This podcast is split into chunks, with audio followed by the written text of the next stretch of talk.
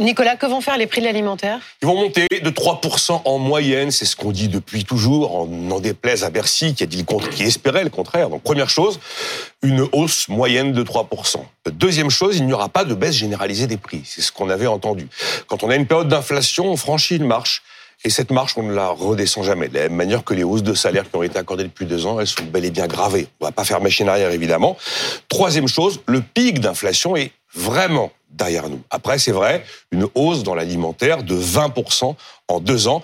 Mais je rappelle toujours que quand l'inflation ralentit, qu'elle baisse, ça ne veut pas dire que les prix baissent. Ça veut dire que les prix continuent d'augmenter, mais d'augmenter beaucoup moins fort. Et désormais, quand on voit l'inflation dans l'alimentaire, elle est en train de rejoindre l'indice des prix à la consommation moyen que l'INSEE observe sur l'ensemble de l'ensemble du pays. Donc, globalement, ralentissement de la hausse, mais il n'y a, pas quand même quelques produits pour Ah, qui si. les prix baissent Ah mais vous allez en avoir des produits qui, qui vont baisser. Les pâtes, ça va être un peu moins cher parce que c'est à base de céréales et les, les prix du marché ont baissé.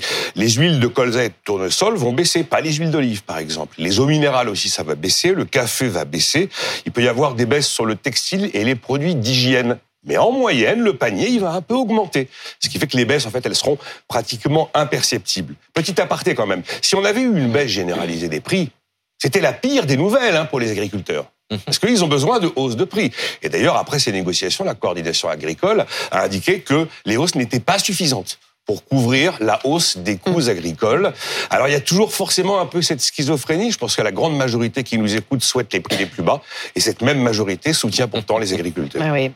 Euh, Dominique Schelcher, le patron de Système U, euh, disait euh, mardi matin sur BFM TV que ce, système de négociation entre les industriels et les, et les grandes surfaces était à bout de souffle. Est-ce qu'il a raison? Il a totalement raison. On ne peut plus avoir un système de négociation unique concentré sur deux mois et demi qui va figer la situation sur l'ensemble de l'année. Et puis, les exigences de transparence imposées aux distributeurs sur la part des matières agricoles qu'il y a dans leurs produits transformés, eh bien, ça dysfonctionne. Parce qu'ils ont un article de la loi qui leur permet de faire valider le prix de ces matières premières agricoles par un tiers sans aucune vérification possible. C'est un vrai sujet de dysfonctionnement.